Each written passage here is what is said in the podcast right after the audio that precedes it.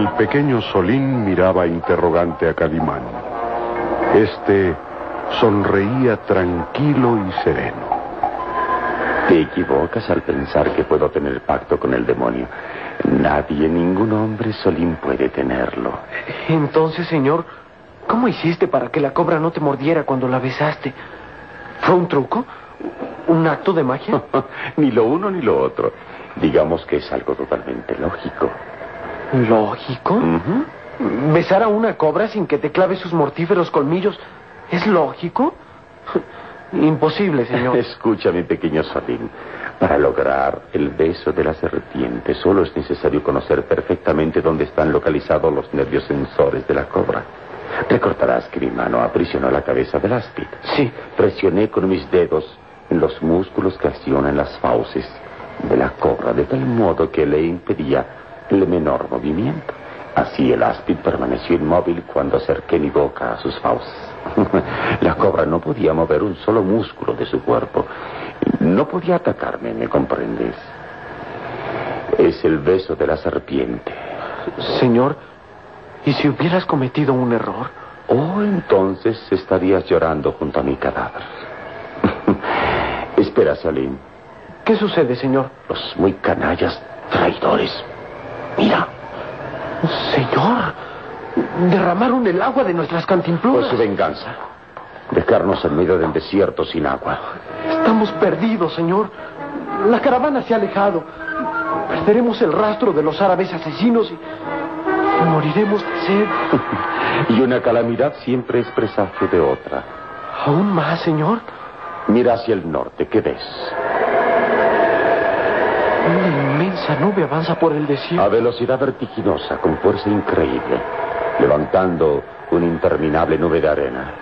Señor, es. es. Un simún. Simún. Las terribles tormentas de arena que lo arrasan todo. Un viento huracanado que levanta una inmensa nube de arena y lleva tal fuerza que puede arrancar palmeras de raíz y lanzar a hombres y bestias por los aires. Simún, la palabra que significa la muerte irremediable en el desierto.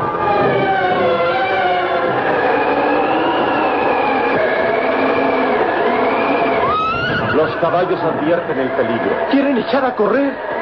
Irían a muerte segura. La tormenta de arena los secaría hasta enloquecerlos. Detén tu caballo. El viento cada vez se azota con más furia, señor. Avancemos hasta aquellas rocas. Pronto, Salim. Pronto. ¡Oh! ¡Oh! ¡Oh! ¡Oh!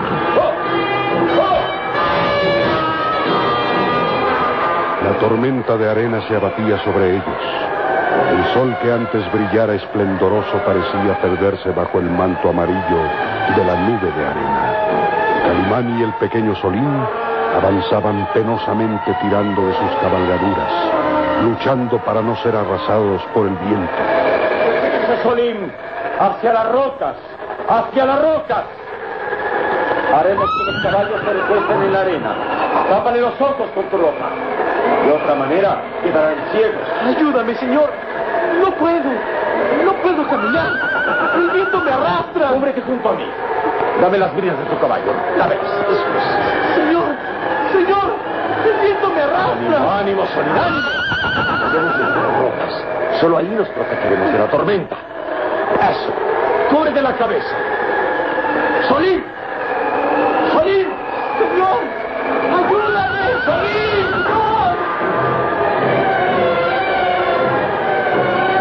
Se ahogaban entre el gemir del viento huracanado.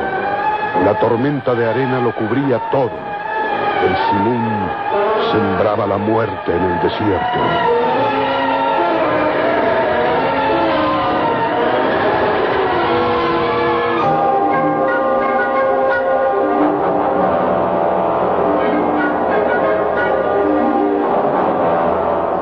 Lejos de allí, en la devastada aldea de Nefris, el profesor Douglas Farrell y su hija Jane esperaban el regreso del egipcio Sam. Debimos impedir que fuera en busca del Ifaraz, padre. Ahora tal vez nunca volvamos a verlo. No podíamos evitarlo, Jane. Sarur ha de cumplir con las leyes que el mismo desierto impone desde hace siglos. Ha pasado el primer día sin tener noticias de él. Pues nos quedan aún dos para cumplir el plazo. Debemos invertirlos en tratar de encontrar el papiro de Ramés. Sería una pena que todos los trabajos de tantos años se perdieran ahora a causa de esta tragedia. ¿Pero qué podemos hacer, papá? Nuestra única guía era encontrar con vida al viejo Tabor, patriarca de Nefris y descendiente de Ramés.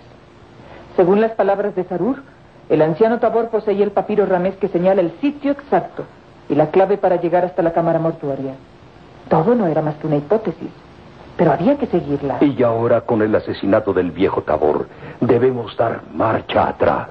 ¿No hay ninguna otra esperanza? Jane, ¿y qué nos dice si el papiro Ramés no está oculto en algún lugar de Nefris? ¿Lo crees? Recuerda las palabras del viejo Ramán que encontramos aquí moribundo al llegar aquí. Dijo que los beduinos habían martirizado horriblemente al viejo Tabor con la esperanza de que revelara el secreto del papiro de Ramés.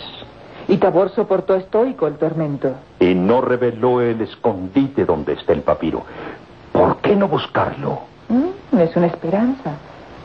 Tal vez encontremos algo entre las ruinas de la casa del viejo Tabor. Sí, vale la pena intentarlo. Si no, todo el trabajo de mi vida por localizar la cámara mortuoria de Ramés III habrán sido inútiles. Vamos, hija, vamos.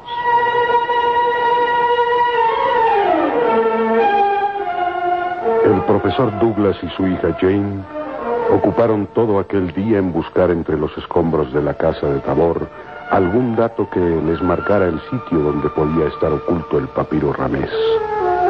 Los resultados parecían negativos llegada la noche. Es inútil.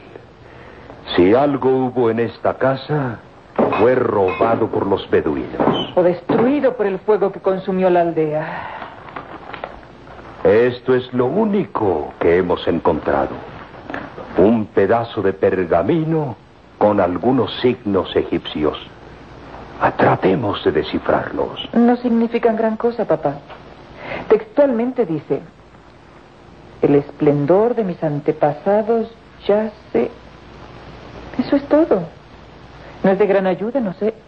El esplendor de mis antepasados yace...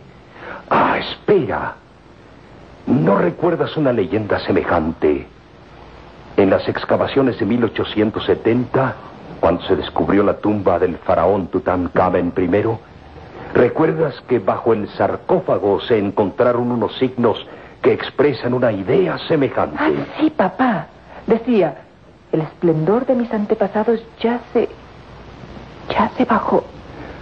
Bajo mi cuerpo. Sí, eso es. El esplendor de mis antepasados yace bajo mi cuerpo. Y precisamente bajo el sarcófago de Tutankamen fue encontrado un papiro que mostraba la clave para llegar hasta la tumba de reyes. ¿Y piensas que el viejo Tabor colocó el papiro Ramés precisamente debajo de su tumba? No. Sabemos que el cadáver de Tabor fue arrojado al desierto para ser devorado por los buitres. Mm, además, siendo Tabor el poseedor del papiro, tuvo que guardarlo en un lugar secreto cuando supo del ataque de los beduinos. Y solo pudo hacerlo bajo la tumba del primero de sus hijos. Hassaf, el hijo mayor de Tabor, el hermano de Nila. ¿Qué fue de él? Sarur me contó en cierta ocasión que Hassaf había muerto años atrás víctima de una epidemia que azotó Nefris. Ya. Hassaf murió. Entonces Nila es la única descendiente directa. Es la única descendiente directa de la dinastía Ramés. Sí, y el papiro debe estar bajo la tumba de Hassaf. Es probable. El viejo Tabor era fiel de las costumbres de sus antepasados. Prueba de ello es que esta frase del pergamino, el esplendor de mis antepasados yace bajo mi tumba, eso es, Jane. Tenemos que encontrar la tumba de Hassaf.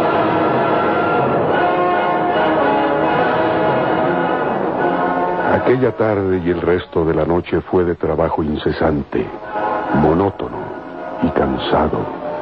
El profesor Douglas y su hija Jane trataban de localizar el sitio donde estaba sepultado Hassaf, hijo de Tabor, hermano de la egipcia Nila. A la luz de una lámpara de aceite, padre e hija lograban importantes datos.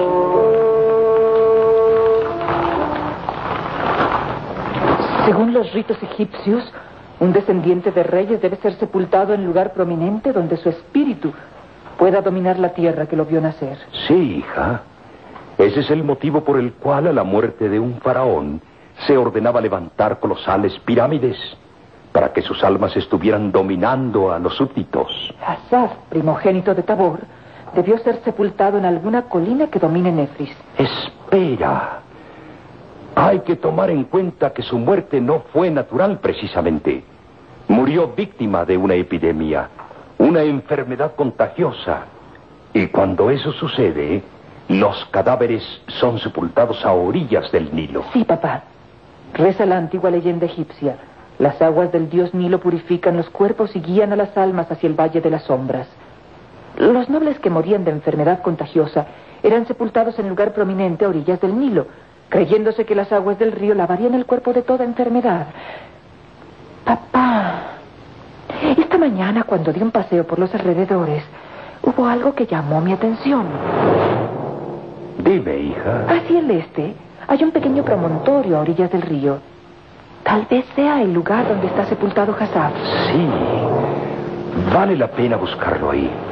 Y de ser Tabor fiel seguidor de las costumbres de sus antepasados, el papiro Ramés estará bajo la tumba de su hijo Hassaf. ¡Papá! Pronto hay que ordenar a los mozos que inicien las excavaciones sin pérdida de tiempo. Hija, tu ansiedad te hace cerrar los ojos al tiempo.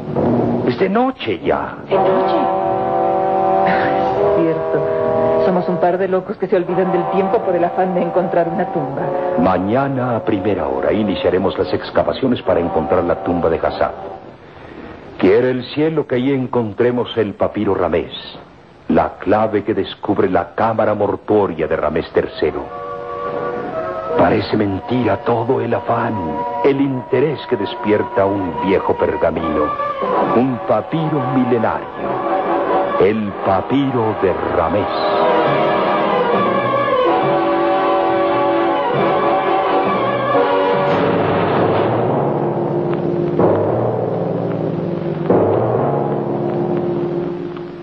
Hacia las ruinas del templo de Dendur, internándose por el Valle de los Espectros, una caravana avanzaba en el silencio de la noche. Erich von Fraufen llevaba como prisionera y esclava a la egipcia Nila.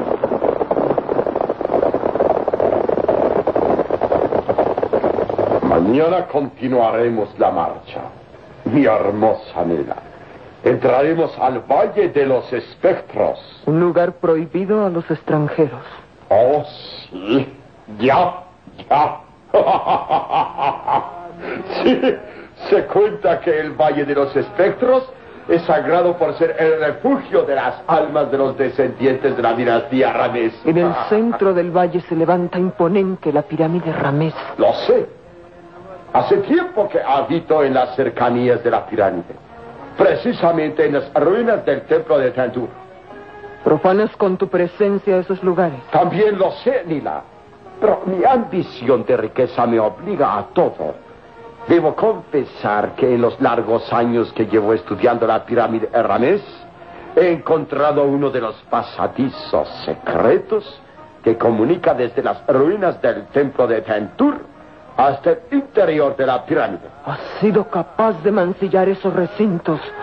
Sí, eran los pasadizos que utilizaban los sacerdotes del templo de Dentur para ir hasta la pirámide a rendir tributo a los muertos. Ahora son de mi propiedad. Cualquier arqueólogo daría su mano derecha por conocer esos pasadizos. Habrás saqueado las tumbas de los sacerdotes. Así es. Tengo una valiosa colección de objetos.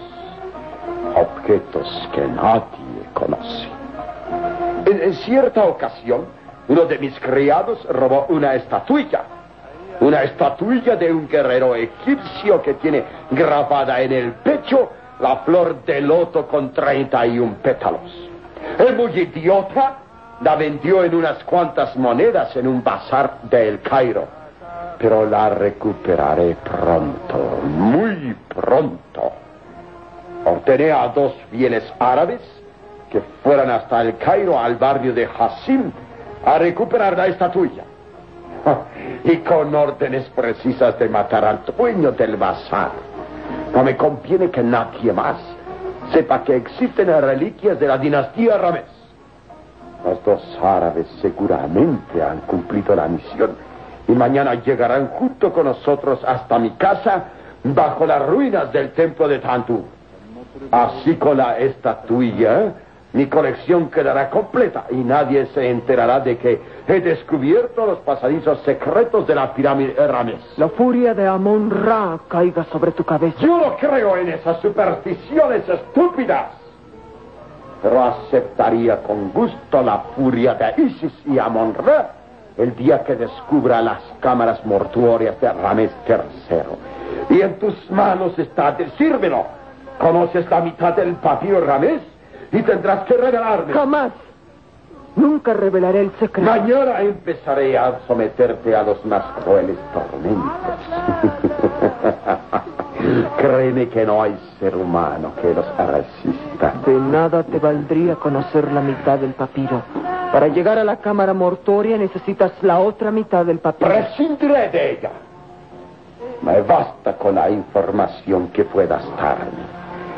Además, según reza la leyenda, solo una descendiente directa de Arames puede tener acceso a la cámara mortuoria. Por eso te he traído hasta aquí. Porque tú me llevarás hasta el lugar preciso. No lo haré. No lo haré aunque me sometas a los peores tormentos. Mi hermosa esclava, Nila. No hay nada en el mundo que Eric von Fraufen no logre. Mañana mismo empezaremos tus torturas y conocerás a Mekon. ¿Mekon? Sí, uno de mis esclavos. Un gigante monstruoso que rescaté de las minas de azufre es un verdadero animal que goza con el sufrimiento humano. Una fiera de fuerza descomunal que carece de la voz. Su lengua le fue cortada al igual que la nariz y las orejas. Se hace entender lanzando horribles gruñidos y me parece como un perro. Y así me obedece. Mañana mismo lo conocerás y los tormentos que te esperan al lado de Mekón serán espantosos. Mekón es un maestro en la tortura. Mañana se realizan todos mis planes. Tú me llevarás hasta la cámara mortuoria. Encontraré los tesoros fabulosos de Rames III y los dos árabes me traerán la estatuilla robada. Todo el tesoro de Rames será mío. ¡Mío!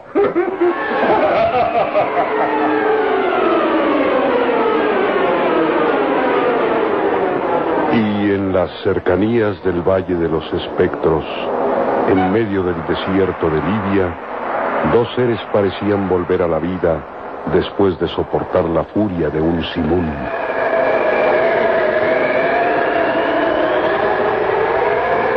Solín, Solín, levántate. La tormenta ha pasado ya. Oh, señor, creí que nunca volvería a ponerme de pie.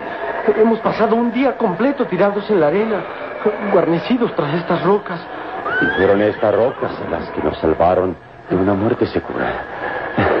Nuestros caballos soportaron el simón. Pero lo hemos perdido todo, señor. Jamás encontraremos la pista de los dos árabes ladrones y asesinos.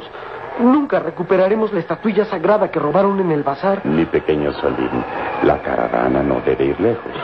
También ellos resultaron víctimas del Simón. Pero ¿cómo encontrarlos? La tormenta borró las huellas de sus caballos. Levanta tu mirada al cielo y dime qué ves. ¿Hacia allá? Al sur varios buitres preparándose para un festín. Bueno, pues los buitres nos guiarán hasta donde se encuentran los árabes. y esta vez vamos por la revancha.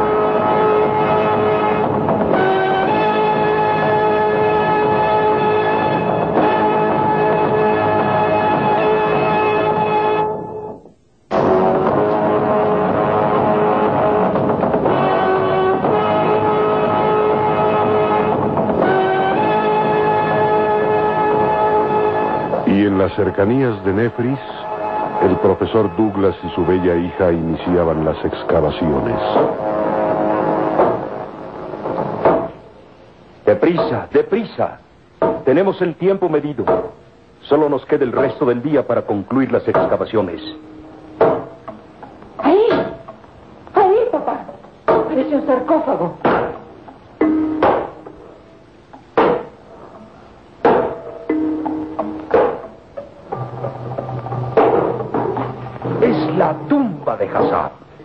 Hay duda. La encontramos al fin y estoy seguro que el papiro Ramés se esconde allí.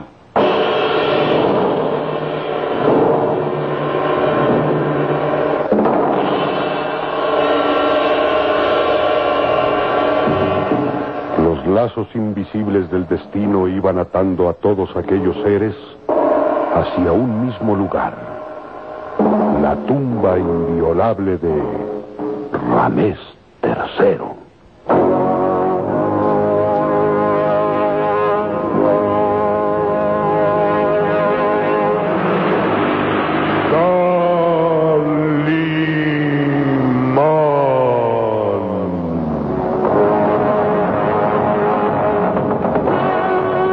En nuestro próximo programa habrá más emoción y misterio en Profanadores de Tumbas.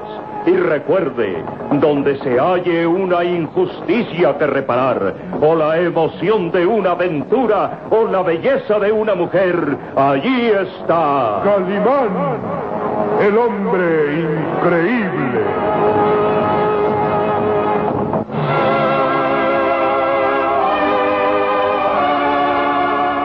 Escúchela de lunes a sábado a esta misma hora por RCN.